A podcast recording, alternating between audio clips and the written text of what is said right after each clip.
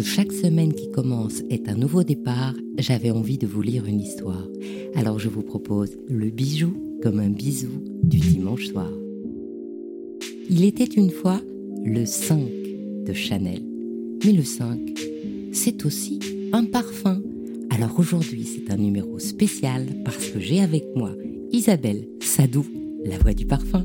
Bonjour Isabelle. Bonjour Anne. En effet, le numéro 5, c'est un bijou, c'est un parfum. Et comme j'aime faire entendre ce qui habituellement se sent, je suis ravie aujourd'hui de partager avec toi cette épopée du numéro 5 dont on fête cette année le centenaire. Alors, justement, le 5, c'est le chiffre de mademoiselle.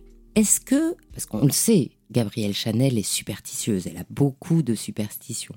Mais avant de parler de l'ensemble de tous ces symboles, le 5, comment on a mis ce nom sur ce parfum? Dans un contexte, donc les années 20, 1921 en particulier, les parfums ont des noms assez alambiqués, ils ont des formules très simples, et Gabrielle Chanel a envie de prendre le contre-pied de ce contexte créatif. Ce n'est pas un hasard si elle a choisi le numéro 5. Deux versions existent. En effet, le parfumeur dont on va parler tout à l'heure, auquel elle a fait appel, a fait plusieurs essais et elle a choisi le numéro 5. Et je vous dirai tout de suite pourquoi. Et l'autre explication, c'est que le chiffre, chiffre 5 pardon, est son chiffre fétiche. Elle aime à lancer ses collections le 5 du mois de mai chaque année. Voilà, quelques explications sur ce chiffre 5. Il y en a d'autres. Oui, parce que Chanel aimait beaucoup s'entourer euh, de symboles. Alors on sait que du moins dans les bijoux. Ces différents symboles sont bien sûr le 5, mais il y a aussi le 8, il y a aussi les lions, il y a aussi les camélias et les épis de blé, et puis les croix bien entendu, avec différentes matières, dont celle qu'elle préfère est bien sûr le cristal de roche parce qu'il est protecteur. Et donc, il me semblait que le 5, alors évidemment, il y a plein, plein, plein de légendes sur le 5. Elle aimait elle-même noyer son histoire. Et donc, une fois, elle a dit qu'elle était née un 5 mai. Et puis après, non, elle a préféré finalement le mois d'août. Donc, il y a plein de choses comme ça qu'on sait sur Chanel et qu'en fait, on ne sait pas. Et c'est ça qui est vraiment passionnant sur ce personnage. Personnage dont elle entretient elle-même la légende et aujourd'hui qui persiste et qui fait qu'elle est devenue presque immortelle. Absolument. Alors, ce 5 de Chanel. Alors, comment est-il né? Gabrielle Chanel aimait être entourée d'artistes. Pablo Picasso, Jean Cocteau, Igor Stravinsky, Eric Satie à une ère euh, artistique euh, en, folie avec la naissance du dadaïsme et, de l'abstraction, les lignes noires de Malevich, la géométrie de Mondrian. Et dans cette euphorie euh, créative, elle aime à rencontrer à Paris et à Grasse tous ces artistes. Pour créer ce parfum, parce qu'elle décide un jour qu'elle aussi, elle aura son parfum, elle créera son parfum pour les femmes, pour la femme qu'elle est en train d'imaginer, elle fait appel à Ernest Beau, qui est un parfumeur qui a exercé en Russie, euh, la Russie des Tsars et qui est exilé en France depuis la Révolution de 1917. Alors lui, il a déjà travaillé sur les parfums et il est un peu à l'avant-garde de la parfumerie parce qu'il travaille sur des formules de synthèse, des molécules de synthèse plus précisément, et il va lui créer une formule à base d'aldéhyde. Et elle ne sait pas encore exactement l'impact que va avoir cette formule. On sait qu'à l'époque, en fait, euh, Ernest Beau veut prendre le contre-pied des parfums euh, en vogue depuis le début du siècle. François Coty et ses beaux parfums sont à l'avant-garde en ayant utilisé des molécules de synthèse avant Ernest Beau.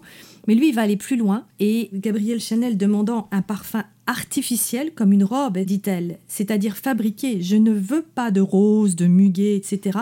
Je suis un artisan de la couture et je veux un parfum qui ressemble aux femmes qui vont la porter et il va innover avec ses molécules de synthèse. Il va faire un certain nombre d'essais, elle va choisir le numéro 5 et dans cette formule confidentielle, cachée bien sûr aujourd'hui, il y a plus de 80 matières premières, 80 éléments euh, qui font qu'aujourd'hui le parfum reste dans la légende. Alors si je comprends bien ce que tu m'expliques, avant Chanel, les gens se parfumaient ou les femmes se parfumaient. Est-ce que les hommes se parfumaient d'ailleurs? Oui, aussi, un peu moins, mais, mais aussi. Il se parfumait avec une odeur toute seule. Florale, beaucoup de fleurs. Mais seul, comme on dit, des soliflores, un jasmin, une rose, les mélanges étaient encore peu travaillés. Et du coup, la première innovation qu'elle fait, c'est bien de mélanger différentes odeurs en fait. De mélanger différentes fleurs, mais différentes à plus de 80, c'est quand même énorme, et d'y ajouter cette molécule de synthèse qui va donner au parfum cette fraîcheur, ce côté fusant qui est complètement innovant à l'époque. Donc, si je suis ce que tu me dis, au-delà du fait qu'il y avait 80 essences dans ce parfum, il y avait une potion magique, et c'était ça L'aldéhyde, c'est ça? L'aldéhyde, oui. Alors, potion magique, c'est une manière de dire en effet que cette molécule de synthèse issue de la chimie, qui est depuis est complètement rentrée dans les mœurs de la parfumerie, on ne peut plus concevoir de parfumerie sans synthèse parce qu'on ne peut pas reproduire toutes les odeurs de la nature. Donc heureusement qu'on a la chimie pour ça. Et là, Ernest Beau va le pousser à l'extrême à une époque où c'est encore très prudent, on va dire, ou très timide. Et en ajoutant cette molécule d'aldéhyde aux 80 essences dont tu viens de parler, il va donner cette fraîcheur et euh, cet aspect fusant. Et surtout, il va rendre la formule difficilement, voire impossible à copier. Et c'est ce que voulait aussi euh, Gabriel Chanel en voulant créer ce parfum d'une qualité telle qu'on ne pourrait ni le copier, ni lui reprocher de ne pas avoir su s'y prendre, elle qui ne connaissait rien au parfum. C'est amusant, ça fait aussi partie de sa légende. Et du coup, Ernest Beau va faire appel à son inspiration euh, technique, mais aussi à ses souvenirs en Russie. Et c'est pour ça que le mélange donne euh, cette euphorie qui existe encore aujourd'hui. En fait, ça me semble très caractéristique de Chanel, parce que tu vois, si je te parle des bijoux, eh bien, là aussi, il y a la profusion. Dans son parfum, elle a mis 80 essences, mais en fait, sur elle, alors que même elle dessinait exprès des modèles extrêmement raffinés, extrêmement épurés, un vêtement qu'elle voulait simple, qui libérait la femme. Elle avait enlevé les couleurs, elle prenait du noir, euh, du beige, du blanc. Et à côté de ça, au niveau des bijoux, c'était la profusion. Et elle mettait des colliers, et elle mettait des sautoirs, et elle mélangeait le toc et le vrai, qui était là aussi un total scandale et un anachronisme total à l'époque. En plus, avec un sens de la couleur. C'est-à-dire qu'autant ses vêtements étaient noirs et blancs, autant dans ses bijoux, à part les perles, eh bien, il y avait un mélange à la fois de verroterie, très très coloré, et un mélange de pierres très colorées, où en plus elle mélangeait, comme d'hab, le précieux et le moins précieux, et les saphirs à côté des citrines, et les rubis à côté des topazes et des aigues marines.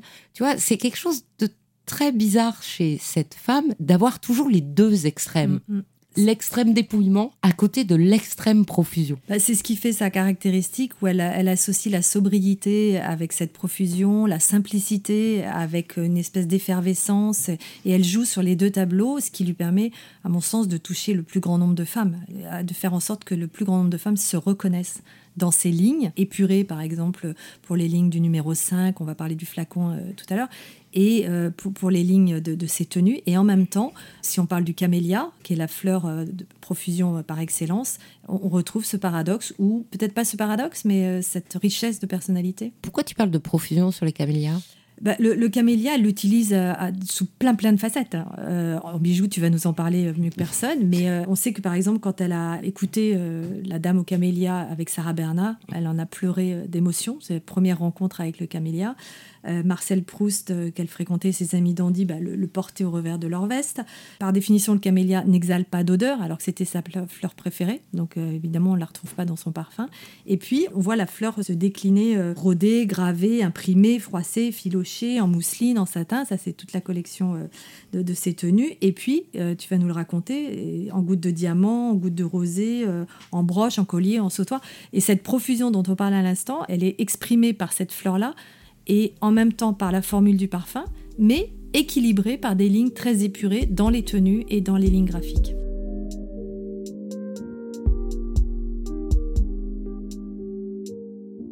Ce qui est aussi étonnant, c'est, comme tu le soulignais, ses inspirations.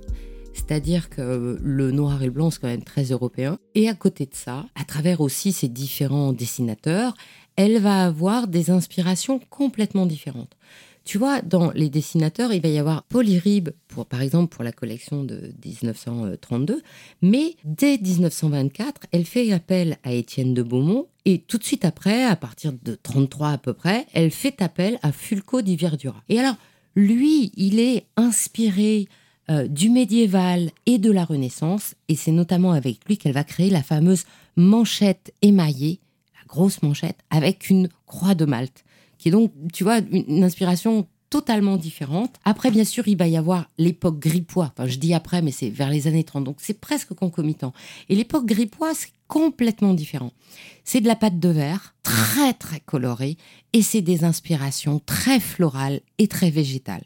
Et puis là-dessus, elle va bien sûr, il y a le passage de l'art déco où il va y avoir ces longs sautoirs extrêmement géométriques avec beaucoup de cristal de roche comme d'habitude. Mais elle va tout de suite après, vers 54, avec Robert Goussen, retomber dans ses inspirations étrangères. Il va y avoir Venise, il va y avoir Byzance, il va y avoir les inspirations perses, mais aussi celte et elle va ressortir encore des croix, des croix en cristal de roche, des croix avec des turquoises, des croix très bizarres, des médailles et beaucoup de couleurs, toujours beaucoup de couleurs. Et ça, c'est vraiment très très étonnant. Ça me fait penser à tout ce que tu décris à, son entrée euh, au musée d'art moderne de New York, le MoMA, où euh, finalement, euh, quand Andy Warhol s'est emparé de, la collection, a exprimé et a illustré toutes les collections et toutes les lignes graphiques avec énormément de couleurs. Et là aussi, ça fait écho à, cette.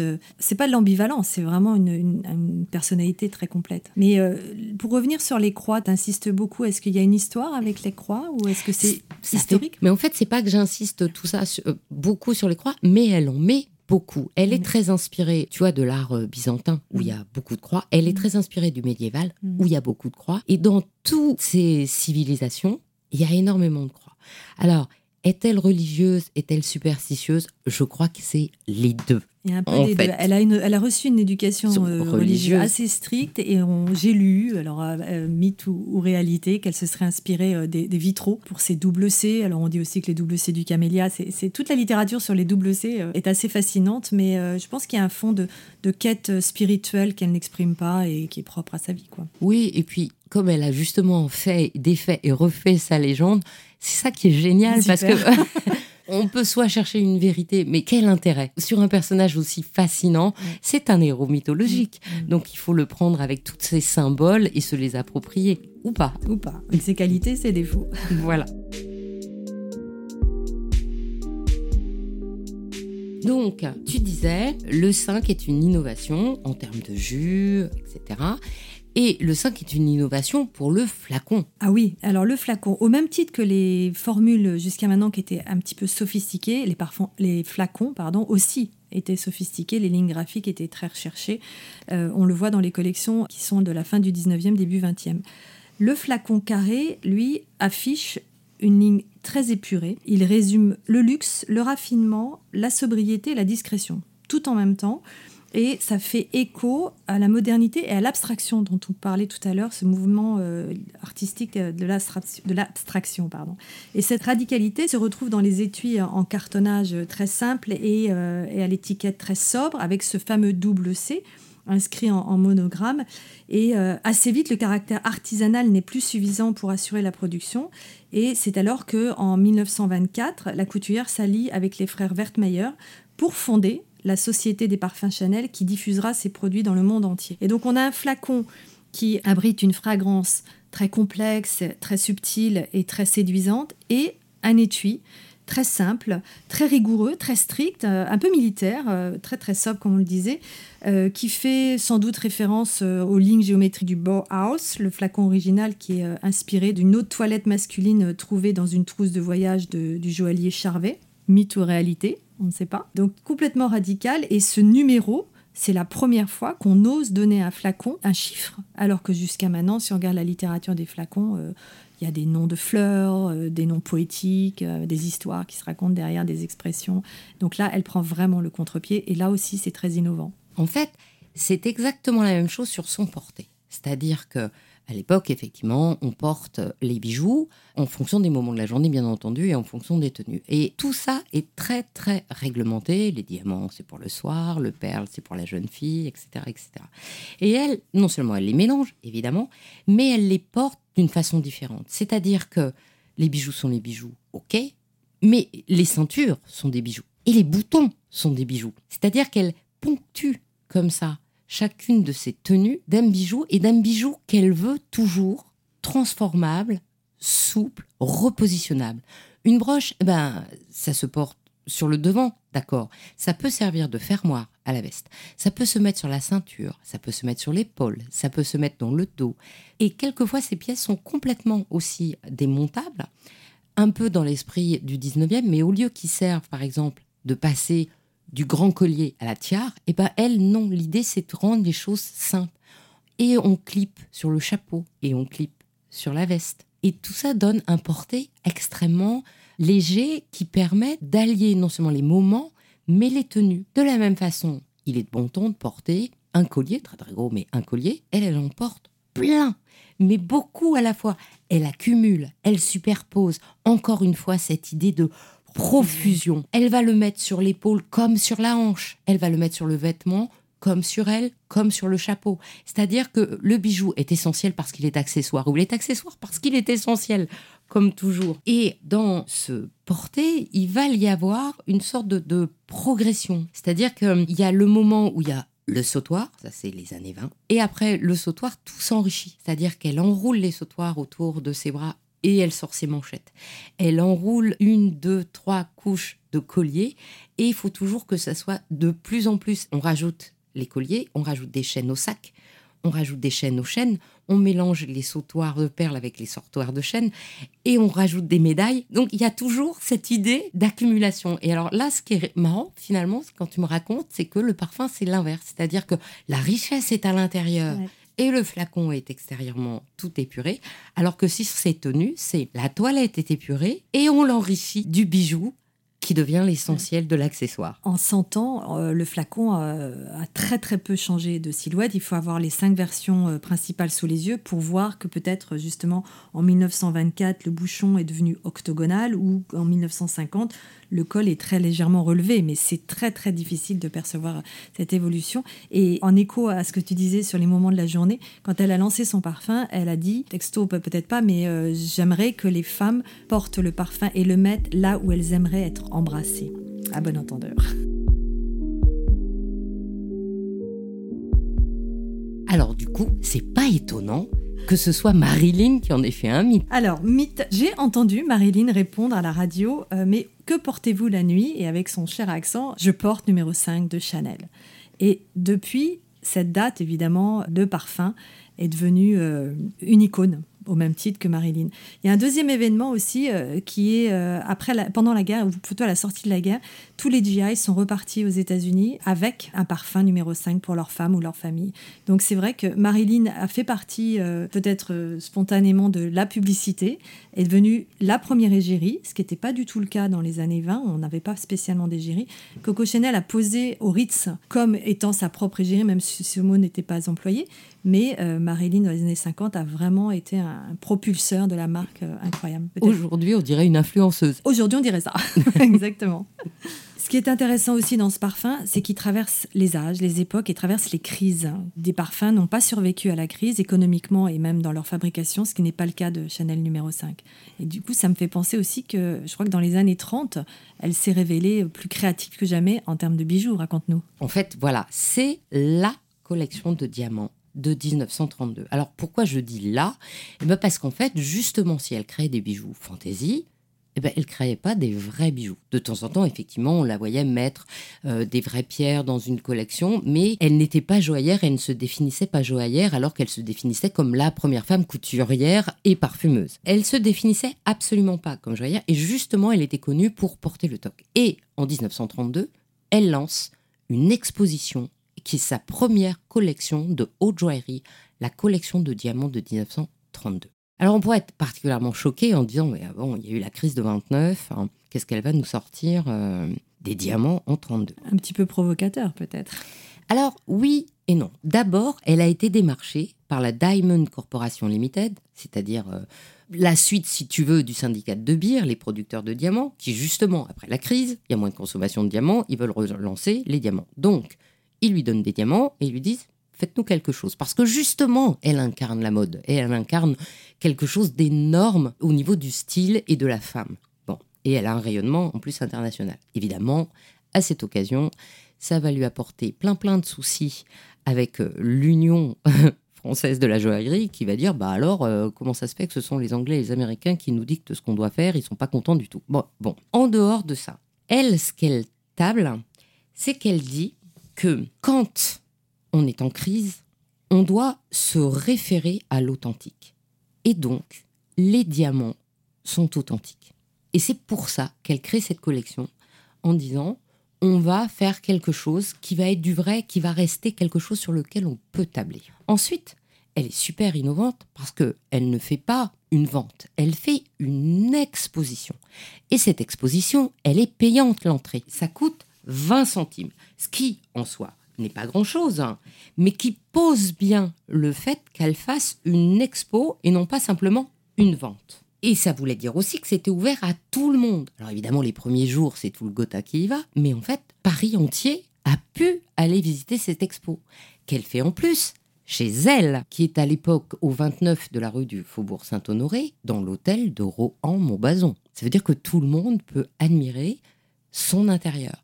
Donc je ne sais pas si tu imagines, elle est en train non seulement de faire une expo, au lieu de faire une vente, mais en plus de créer ce qu'on appelle une expérience de vente. Ce pourquoi tout le monde court aujourd'hui dans le luxe en disant qu'est-ce qu'on pourrait imaginer pour les clients. Et elle, elle l'a inventé, on est en 1932. Ensuite, elle fait plus fort. Cette entrée qui est payante, eh ben, elle ne se garde pas l'argent. Les recettes sont pour deux associations. Alors, évidemment, les noms fleurbont l'époque. C'est la Société de la Charité Maternelle de Paris et l'assistance privée à la classe moyenne. Donc, il ne faut pas rester centré sur les noms des associations de l'époque. Mais elle a déjà compris qu'en période de crise, c'est au luxe qu'on demande de s'investir dans la société et d'affaire du caritatif. Ce qu'on vient de vivre là, finalement. Et en plus, dans cette exposition, elle met en scène sur des mannequins de cire qui sont coiffés, maquillés avec de vrais cheveux, ces bijoux entourés de moires noires pour ceux du soir et couchés sur de la fourrure pour ceux de l'après-midi. Donc elle révolutionne complètement l'espace de vente, elle crée de l'expérientiel et elle fait une œuvre caritative. Trois en un à l'époque où c'était pas encore imaginé. Avec ce qu'on vient de vivre, on se rend d'autant plus compte à quel point cette femme était particulièrement en avance sur son temps. Mhm. grande intuition, elle était très précurseur et, en même temps euh, une volonté, alors je ne sais pas si c'était très conscient ou elle était bien entourée, mais de casser les codes. Tout ça, c'est très très innovant et presque révolutionnaire. Mais aujourd'hui, on, en voit les, les, retombées et les inspirations. D'autant plus que quand tu dis casser les codes, bien sûr, ces bijoux sont souples, démontables, transformables, complètement en platine, ce qui est une innovation, puisque le platine est pierre précieuse depuis 1912. Donc euh, c'est très très récent, c'est le matériau innovant par excellence. Ça donne donc une collection de diamants toute blanche, donc encore plus brillante, t'imagines Et bien sûr, le dessinateur, c'est Paul Erib. Donc tout est très novateur dans cette collection. Il y aura même une bague entre doigts. T'imagines ces bagues ouvertes dont on dit que c'est la mode aujourd'hui qu'on vient de réinventer? Eh ben, elle les avait déjà sorties en 32. Quel visionnaire, incroyable. Alors bien sûr, elle utilise tous ces codes. Euh, il y a les comètes, il y a les plumes. Bon, tous ces symboles sont là, bien sûr. Mais elle avait déjà imaginé un porté différent, une manière de vendre différente, une manière de montrer différente, ce fameux euh, luxe expérientiel qu'on n'arrête pas de parler. Et en plus, bien sûr, la Fédération française va pas aimer ça. Donc on va lui demander de démonter ces pièces. Et elles seront démontées. Et aujourd'hui, il reste deux pièces, uniquement deux pièces. La broche en plume qui avait été arborée par Marie-Laure de Noailles et surtout la broche comète que euh, la maison Chanel vient juste de retrouver, de racheter et qui maintenant fait partie de son patrimoine et qui est vraiment la seule pièce qui reste de cette collection de l'époque. Très belle histoire.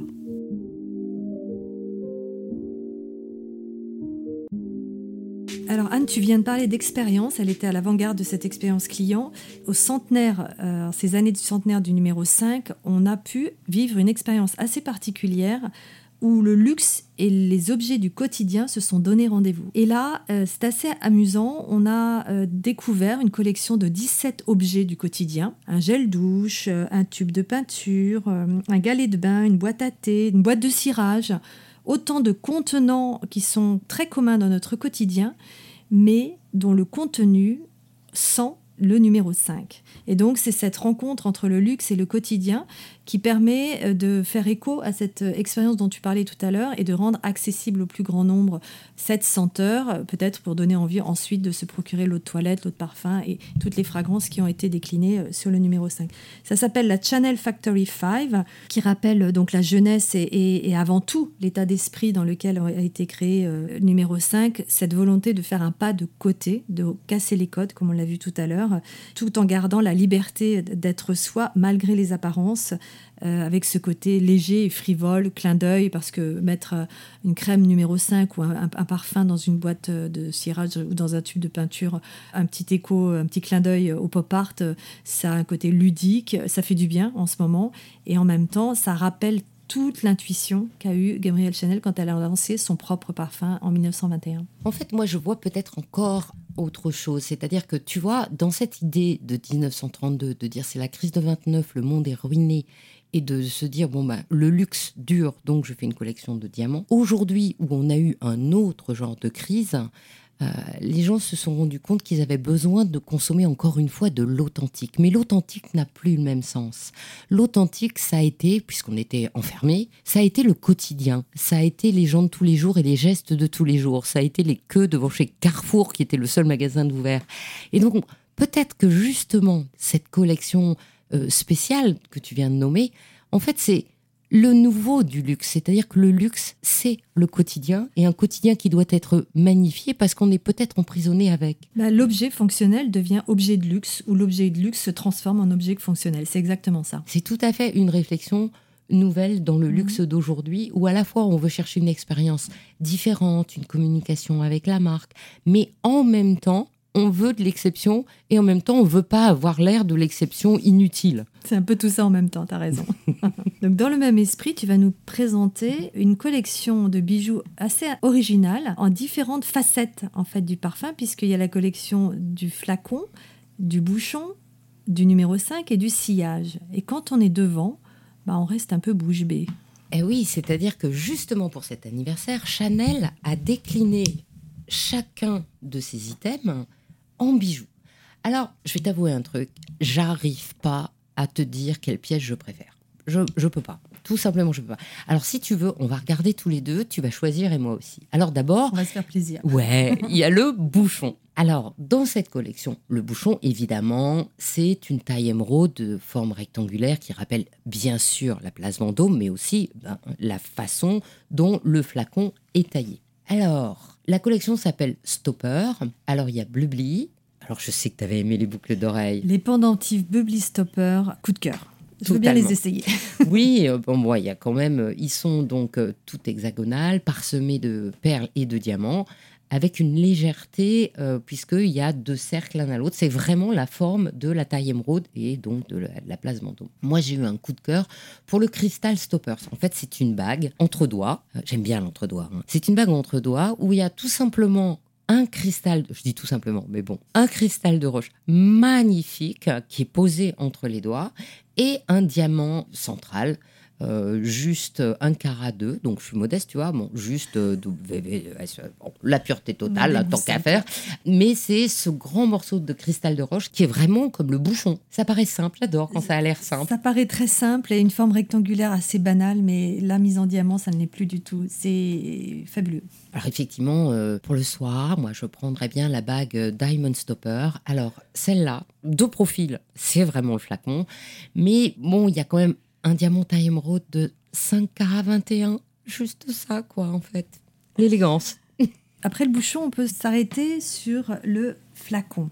flacon carré. Alors là, tu vois, le flacon carré a été décliné en toutes les silhouettes. Soit dans une silhouette géométrique, soit l'intérieur euh, du flacon et en plus, on voit ruisseler les gouttes de parfum. Oui, parce que du flacon sortent les cascades de ah. gouttes. Et là, en sautoir, en pendentif, c'est cette cascade et ces gouttes qui coulent distinctement sont de toute beauté. Le Sparkling Silhouette, c'est ce que je préfère parce qu'on dirait une esquisse. Euh, et cette esquisse est géométrique et jetée comme ça. Et je trouve que c'est vraiment une forme très intemporelle et très pure. Alors après, évidemment, il y a le numéro qui est décliné. Et là, on voit vraiment, parce que ce que je trouve intéressant, c'est le porté asymétrique des boucles d'oreilles. C'est-à-dire qu'il y a toujours le numéro 5 qui est rappelé, et il y a toujours cette goutte de parfum qui sort, mais elle est soit près de l'oreille, soit le long de l'oreille. Et j'aime beaucoup ce côté asymétrique. Et le numéro 5 qui allie euh, dans sa forme la rigueur de la ligne rectiligne et l'arrondi du 5 qui, euh, bien sûr, euh, évoque le C de Chanel. C'est d'une grande inventivité et en même temps, ça, ça exprime bien la marque. Alors après, on va rentrer plutôt dans ton domaine. C'est-à-dire qu'ils ont décliné les fleurs. Alors, ils n'ont pas décliné toutes les fleurs. Tu m'as dit qu'il y avait 80 composants. Mm. Là, quand même, ils n'ont pas tout mis. Non, en effet, là, au cœur de la fragrance, donc on a évoqué le jasmin de Grasse, la rose de mai, l'ilang-ilang qui, fleurissent et qui, donnent toutes ces couleurs euh, aux, bijoux. Elles sont travaillées euh, vraiment en, en intensité et elles sont déclinées. Alors, il y en a une en particulier, la, la Grasse Jasmine, le collier asymétrique une fois de plus, avec une, grande légèreté. Le jasmin, qui est d'ailleurs en ce moment euh, cueilli avec délicatesse dans les champs de, de Grasse, c'est une petite fleur blanche transparente en étoile. Et là, les bijoux que l'on voit qui ont été créés autour de- du jasmin sont à l'image de cette délicatesse. On n'attend plus que, que son odeur qui sorte de la bague. Peut-être qu'on le fera un jour, on l'inventera. Et puis la rose de mai, également euh, déclinée euh, sur une bague. Alors la rose de mai, c'est la rose centifolia, euh, également, c'est son nom, qui est recueilli au, au mois de mai et qui est de plus en plus utilisé euh, parce que des champs sont à nouveau cultivés. Les champs de, de roses sont à nouveau cultivés, même si beaucoup de roses de, de centifolia et de roses utilisées dans le parfum viennent de l'étranger, Tunisie en particulier. Là, sur la, la bague, euh, C'est une grosse broche. une grosse broche, euh, les deux sont vraiment à l'image de cette généreuse fleur au parfum très très particulier. Alors, sur l'ilang-ilang, il y a une seule bague qui est en cristal de roche et en dessous, il y a des diamants, mais aussi des saphirs jaunes. Pourquoi? C'est une fleur jaune? Oui, c'est une petite fleur jaune euh, qui est issue de l'arbre et des, qui est entourée de feuilles vertes euh, de Madagascar. C'est une plante euh, qui est aussi cultivée aux Comores et qui a une odeur assez particulière, mais c'est vrai que sa couleur jaune pâle n'a rien d'extraordinaire. Mais en parfumerie, elle a beaucoup, beaucoup de ressources. ouais. Et alors maintenant, on va finir par le sillage. Alors, le sillage, si je me souviens bien, c'est le suivez-moi jeune homme.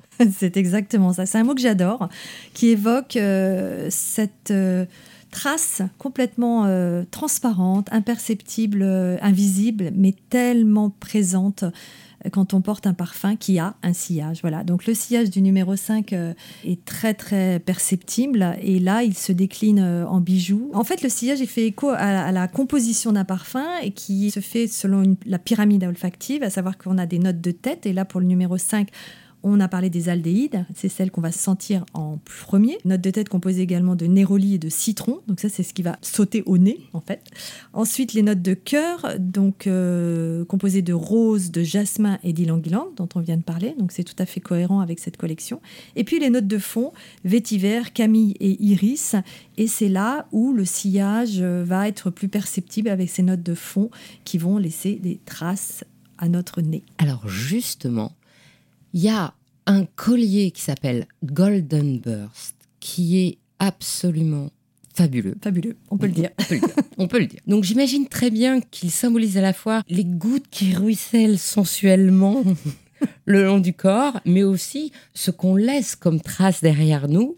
Enfin, si tant est qu'on nous regarde de dos, parce que là, c'est quand même un collier qui se porte devant. Alors, c'est un collier extraordinaire, dans le sens où il est tout en fil couteau, ce qui donne cette légèreté, alors même qu'il y a une multiplicité de pierres.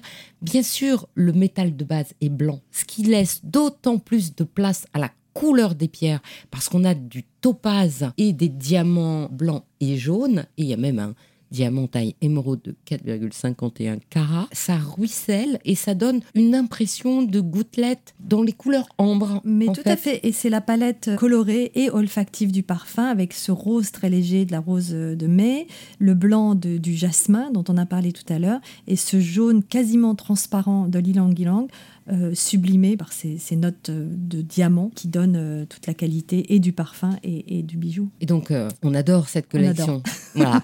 Donc, le numéro 5, ils vivent encore parce que, franchement, là, c'est une collection extrêmement réussie pour les 100 ans et qui, tu me le confirmes, va tout à fait avec le jus. Oui, il se répond, euh, le, le bijou et le jus se répondent, il y a, il y a énormément de complicité, c'est un très très beau travail. Bravo. Alors, évidemment, cette collection, bon, bah, c'est une je ne vais pas dire Access, hein, on est loin de l'Access. Mais en plus de ça, le directeur du studio de création de joaillerie de Chanel, Patrice Le Guéraud, a imaginé une masterpiece extraordinaire qui témoigne à la fois, bien sûr, du flacon de parfum, du parfum numéro 5, et bien sûr de la maîtrise joaillère de Chanel. Parce que je t'ai parlé de la collection 32, mais en fait, après, il n'y a plus de département joaillerie. Il n'est revenu qu'avec Karl Lagerfeld pour l'anniversaire. Et donc là, c'est vraiment un double anniversaire pour fêter ce savoir-faire joaillier de Chanel. Alors, c'est un parfum qui s'appelle le 55.55 parce que il y a un diamant extraordinaire de 55,55 carats qui forme le bouchon, ce qui évidemment est absolument exceptionnel, taille émeraude, c'est-à-dire comme la place Vendôme, et bien sûr comme le célèbre bouchon, de ce numéro 5. Mhm. Et ce collier comporte pas moins de 104 diamants ronds et 42 diamants baguettes. Évidemment, ils sont tous de la qualité des flawless, c'est la plus magnifique. Alors, ce qui est aussi extraordinaire, c'est que ce collier, eh ben, il n'est pas là pour être vendu. Il va rester dans le patrimoine de Chanel pour témoigner des 100 ans du numéro 5 et rester à jamais les témoins de l'histoire de la haute joaillerie de Chanel. C'est une très belle pièce. On a presque envie aussi d'imaginer qu'à l'intérieur du diamant euh, s'échappe cette délicieuse fragrance, euh, comme euh, l'étaient les anciens bijoux. Il y avait des bijoux à, à parfum. Bon, ça, c'est une autre histoire qu'on pourra raconter un autre jour. Et donc, du coup, c'est pour ça que je trouvais que le symbole de ces liens entre le parfum et le bijou eh ben, c'était vachement bien qu'on le concrétise en parlant toutes les deux. Ouais, c'était un réel plaisir. Et en effet, le, lien est, fort et dense et évident. Merci Anne. merci Isabelle. À très vite. À très bientôt. Ainsi se termine cette histoire du centenaire du numéro 5 de Chanel en bijoux et en parfum en interview croisée avec Isabelle Sadou du podcast La Voix du Parfum je vous invite à me mettre plein de mots doux sur les réseaux sociaux d'Il était une fois le bijou. Je suis Anne Desmarais de Jotan et je donne une voix aux bijoux chaque dimanche. Et si vous aussi vous avez envie de faire parler vos bijoux et votre maison, je serai ravie de vous accompagner pour réaliser votre podcast joyeux. La semaine prochaine, je vous donne rendez-vous sur le podcast Il était une fois le bijou, le podcast thématique de la joaillerie, pour le septième épisode de la saison consacrée aux joailliers du rap, où nous entendrons l'historien du bijou Ghislain Ocreman nous parler de l'influence du porté décontracté des rappeurs sur le bijou masculin. Le dimanche suivant, notre rendez-vous sera sur ce podcast, Le bijou comme un bisou, pour une nouvelle histoire de bijoux. Et le 17, nous nous retrouverons sur Brillante, le podcast des femmes de la joaillerie où je recevrai Myrtille Mousson et Charlotte Van Broek, les créatrices du salon Timeless. Pour ne manquer aucun de nos rendez-vous du dimanche autour du bijou, abonnez-vous à chacun de ces trois podcasts sur votre plateforme d'écoute préférée et encouragez-moi en partageant l'épisode sur vos réseaux sociaux. Si vous êtes sur Apple Podcast ou sur YouTube, mettez de jolis commentaires, c'est ce qui permet de référencer les podcasts. À dimanche pour votre prochaine histoire de bijoux.